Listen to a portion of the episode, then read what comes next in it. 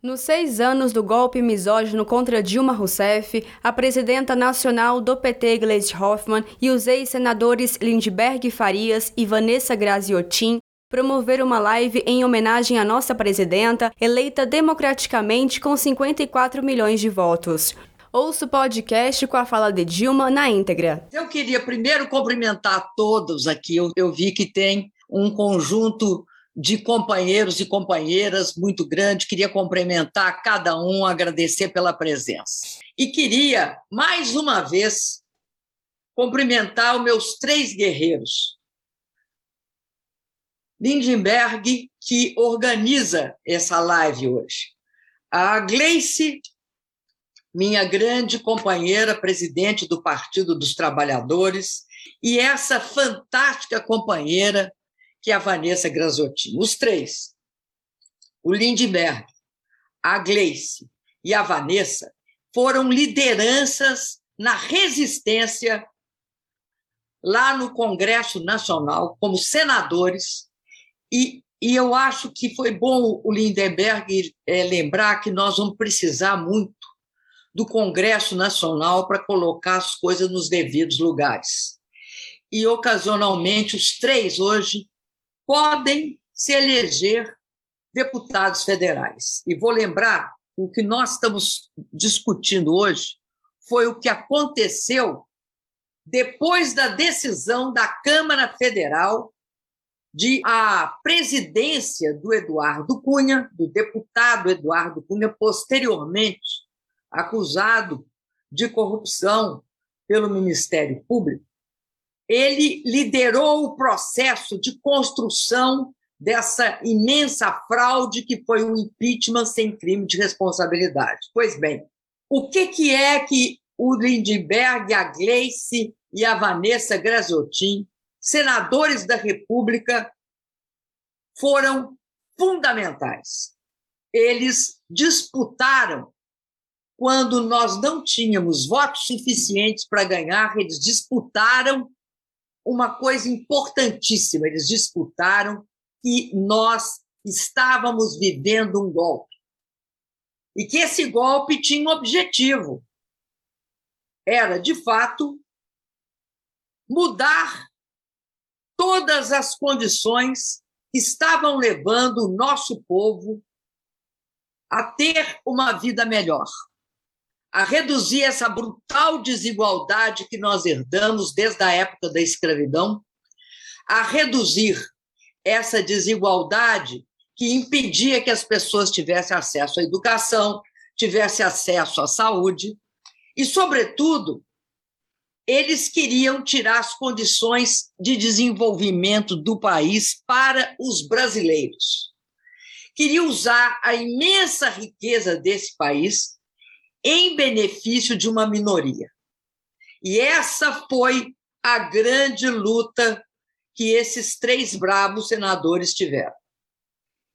E aí eu quero dizer para vocês que hoje eu vou começar por onde, naquele, naquele momento, né, no dia 31 de agosto, que foi quando desagou tudo que foi montado há seis anos atrás, no dia 12 de maio, que, é, que foi o resultado da resolução do processo em que eu fui, de fato, aprovada o meu afastamento da presidência da República.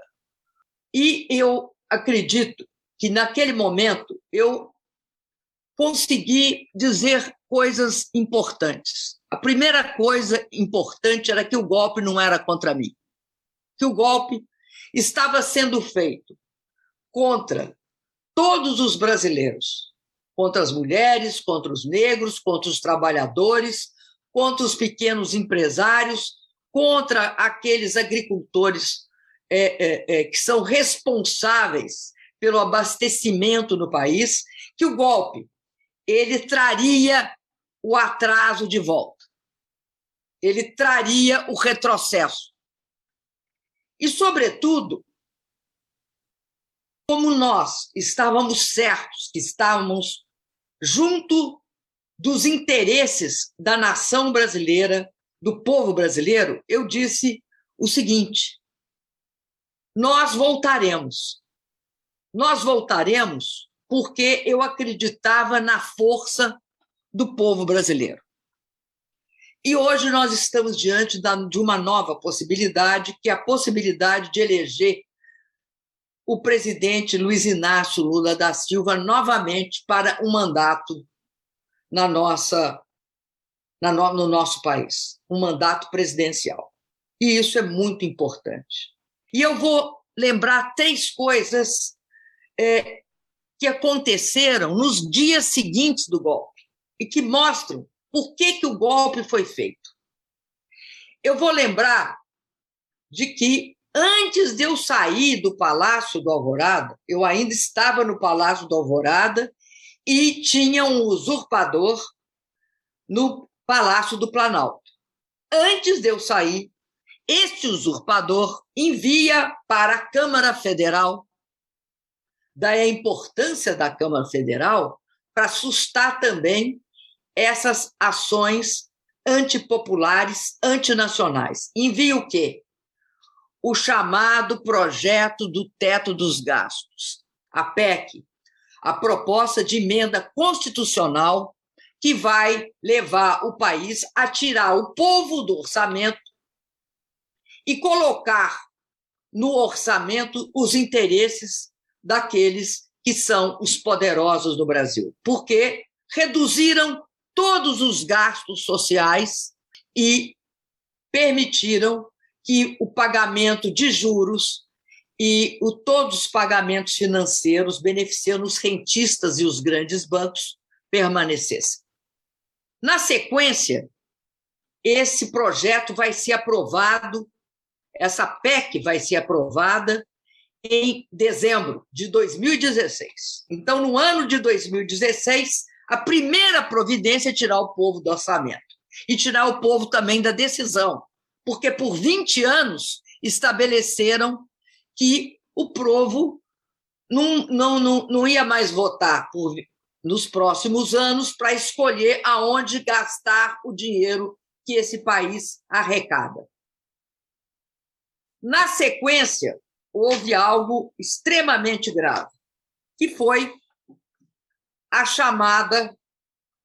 Não foi uma lei, gente, não foi uma lei. Foi simplesmente uma decisão do conselho e da direção da Petrobras, criando o que se chamou política de paridade de preço de importação. Isso em outubro, outubro de 2016. Então, o segundo, o segundo o segundo pilar, o primeiro pilar é o teto dos gastos, o segundo é a política de paridade de preço de importação. E ao que ela tem nos levado? Ela nos levou a um absurdo. E, como todos os absurdos nesse país, ela, ela, ela é cercada de uma porção de fake news. A primeira fake news é que a Petrobras precisava dessa política de paridade de preço de importação em que colocava um, um país que tem quase autossuficiência em petróleo a utilizar esse petróleo contra o povo que é dono dele. Como isso? Simplesmente falando o seguinte: agora, daqui para frente, não é o custo, a mão de obra do trabalhador que aqui retira o petróleo do fundo do mar, não é todos os custos em reais que nós incorremos que vai definir o preço. O preço vai ser definido por duas coisas: pelo preço do petróleo no mercado internacional e pelo varia, pela variação do dólar. E isso levou a uma barbaridade contra a Petrobras. Uma empresa como a Petrobras tem dois grandes patrimônios. Um é o petróleo, que está no fundo do mar, está aqui no nosso. Na, é, é uma riqueza né, física, mas a segunda riqueza é o mercado. É o seu mercado. Nenhuma empresa que tem seu mercado roubado dela é uma empresa que tem uma rentabilidade correta. E eles deixaram o mercado da Petrobras retirado dela, a partir dessa decisão. E aí, o que, que nós temos hoje? Nós temos hoje uma situação gravíssima, que é uma inflação que é produzida pelo preço do petróleo no Brasil, que, que todo santo dia é reajustado. Para vocês terem uma ideia, só nesse mês a gasolina variou 31% e o diesel 53%.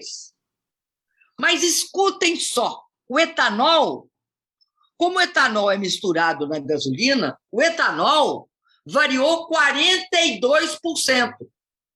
E não me consta que o etanol tem alguma coisa, né? A plantação de cana-de-açúcar no país tem alguma coisa que ver com o petróleo, o dólar internacional.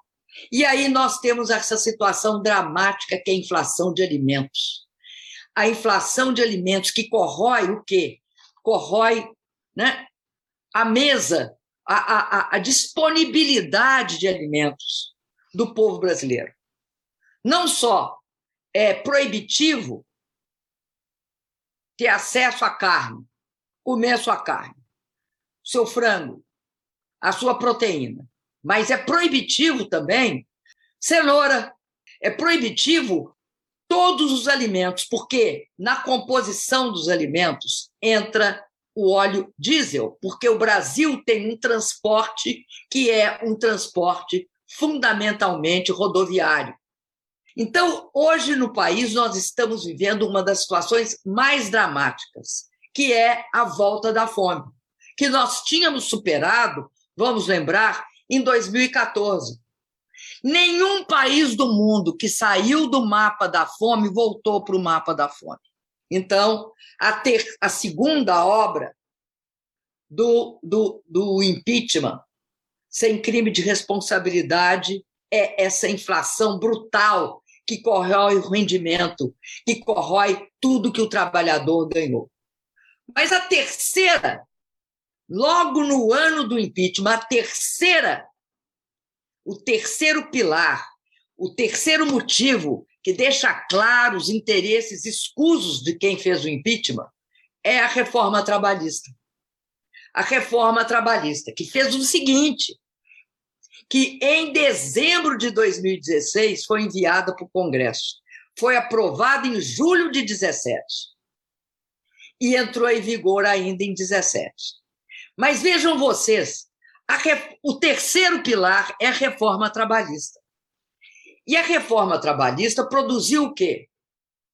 Nós tínhamos uma situação de desemprego de, em torno de 4,8%, que foi a menor de toda a série em 2014. Com o golpe, eles criaram um clima, mas esse clima não, não produziu uma grande taxa de desemprego. Qual é hoje a situação? Nós temos hoje 12 milhões de desempregados e 27 milhões, 27 milhões de subocupados. Uma coisa que é gravíssima. Tornaram o emprego de baixa qualidade. São trabalhos precários, são trabalhos intermitentes. Então, essa é a terceira herança. E daí eu quero dizer para vocês o seguinte: da importância de, de nós termos esperança, porque o que nós temos de esperança é reconstruir o Brasil. Reconstruir o Brasil, não deixar que eles vendam a Petrobras, que eles vendam a Eletrobras, que ele tire do povo brasileiro todos os instrumentos que fazem com que nós possamos e seremos um grande país. Porque somos capazes de resistir, de lutar. Então, eu acredito que é algo muito importante neste dia de hoje nós temos de lembrar. Nós temos de lutar com todas as forças para permitir que sejamos capazes de reconstruir o Brasil. Porque teremos de acabar com o teto dos gastos, com o PPI, e teremos de fazer uma reforma trabalhista como condição para este país voltar a crescer. Isto eu estou dizendo só o que eles fizeram nos primeiros seis meses depois do golpe.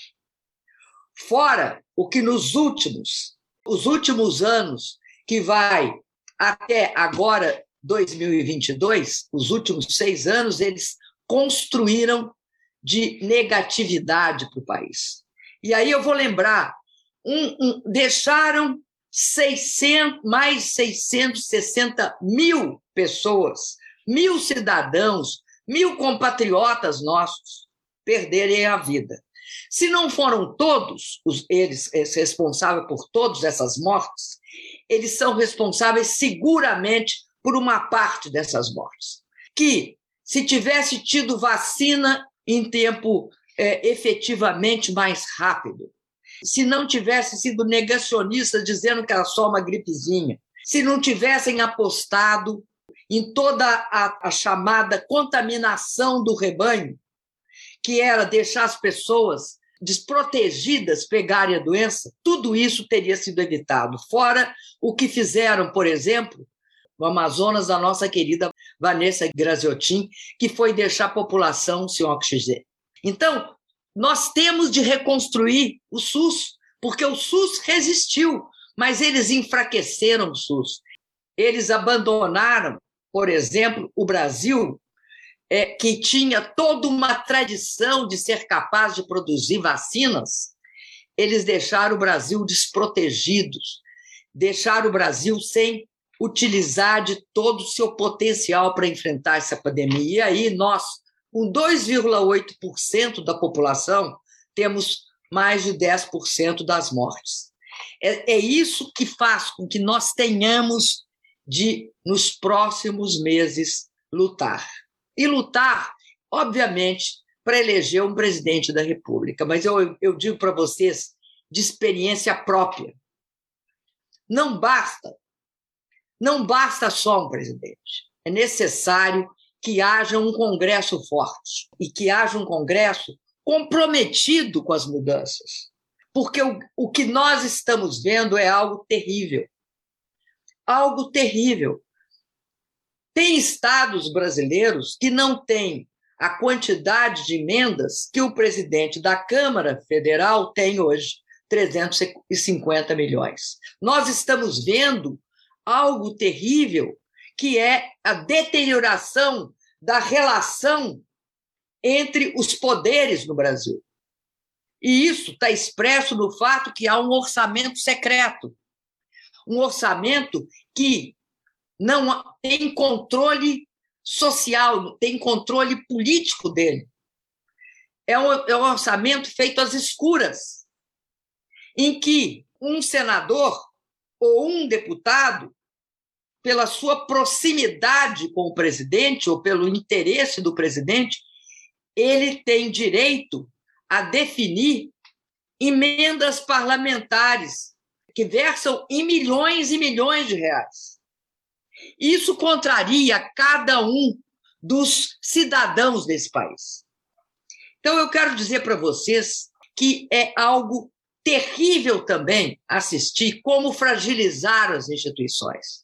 Como hoje é possível que quem não é poder da República, porque, sem sombra de dúvida, em que pese a importância dentro do executivo brasileiro, das Forças Armadas, que são responsáveis pela segurança, pela defesa do país, pela segurança do país, ela não, as Forças Armadas não são um poder, não são um poder que pode divergir e discutir com o judiciário. E aí eu quero destacar o fato de que tudo depende da força do povo. E isso nós sabemos, é a força do povo, é o povo organizado, é o povo participando, é o povo escolhendo seus candidatos, que permite que esse país, de fato, seja uma democracia. E a gente sabe que só na democracia nós conseguimos avançar. Tudo isso que eu falei para não dizer o estrago que está sendo feito na educação, na cultura desse país, no desprezo que se demonstra por professores, por, por é, é, reitores e por artistas, no desprezo que se tem pela ciência.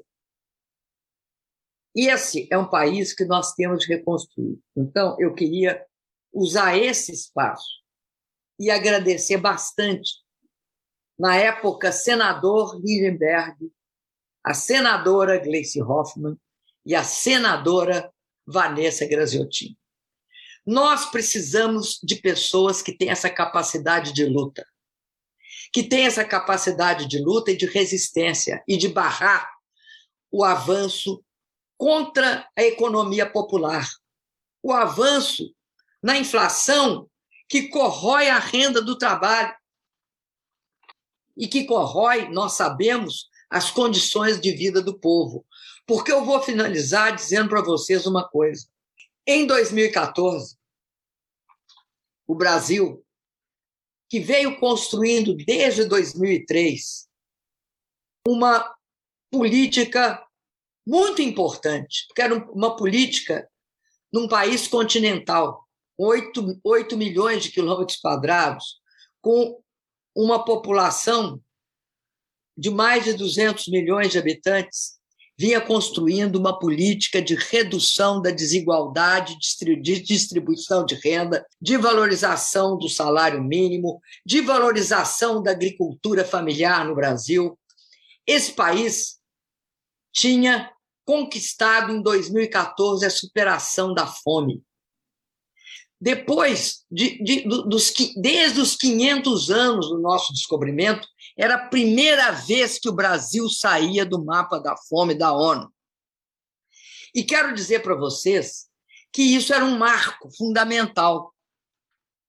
Porque um país ele só pode ser valorizado quando você valoriza a sua gente, quando você valoriza a vida do, do seu povo. Que essa é a grande riqueza. Bom, nós tínhamos saído do mapa da fome. Naquele ano, tinha saído conosco mais dois outros países, a Indonésia e a China. E todos os países que saíram até hoje do mapa da fome da ONU não voltaram a ter fome. E nós, em menos de cinco anos, né, especificamente em seis anos, conseguimos voltar para uma situação dramática de fome. E somos aquele país hoje que tem 19 milhões de pessoas passando fome. É mais é mais que muitos países inteiros passando fome, é mais que o Uruguai, é mais que o Paraguai passando fome, eu acredito. O Paraguai não tem certeza, o Uruguai sem dúvida. Mas vocês vejam que isso é algo gravíssimo.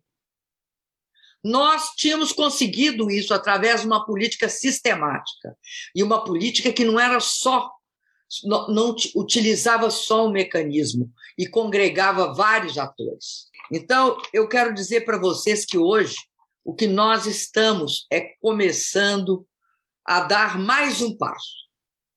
Um passo nesse caminho que nos levará a, sem sombra de dúvida, superar este momento. Vai ser com dificuldade. Vamos lembrar que o atual presidente, logo no início de março de 2019, numa reunião nos Estados Unidos, disse o seguinte: Eu não vim para construir, eu vim para destruir. O que fizeram, o que esse pessoal fez. E se eu conseguir isso, eu já estarei satisfeito. E, de fato, é um processo de destruição que nós estamos vivenciando. Então, eleger o presidente, eleger um Congresso forte, significa que nós estamos caminhando para a reconstrução, para conter novamente a inflação, garantir acesso da população ao alimento, acabar com a fome, garantir que as pessoas tenham acesso a trabalho decente, voltar a reindustrializar esse país e, mais do que tudo, garantir que a vida do povo brasileiro seja considerada a questão mais importante para o país e não a última e secundária questão. Então, eu encerro agradecendo os três e pedindo a vocês que estão nos assistindo que escolham seus representantes. Vocês têm essa hipótese que são esses três esses três comprovadas, essas três comprovadas lideranças que mostraram a sua capacidade de luta. Tem outros, se não forem eles, tem outros, mas vamos eleger pessoas comprometidas com o futuro desse país. E eu modestamente digo para vocês, muito do que eu fui capaz de resistir, muito que eu fui capaz de enfrentar, é que eu tinha ao meu lado, na fronteira de luta que eu travava, pessoas corajosas, dignas e de caráter. E aquilo que muitas vezes já se diz, na luta, o que importa também é quem está contigo na fronteira e na em toda a nossa capacidade de resistência. Então, agradeço mais uma vez aos companheiros e quero dizer para vocês que nesse ano nós comemoramos. É, o que, que nós comemoramos? Nós comemoramos a volta da esperança, o repúdio de um processo de golpe e a volta da esperança. E mais, nós temos um caminho para trilhar e sabemos que é com a força do povo que nós vamos trilhar esse caminho. Um beijo para vocês todos e um grande abraço.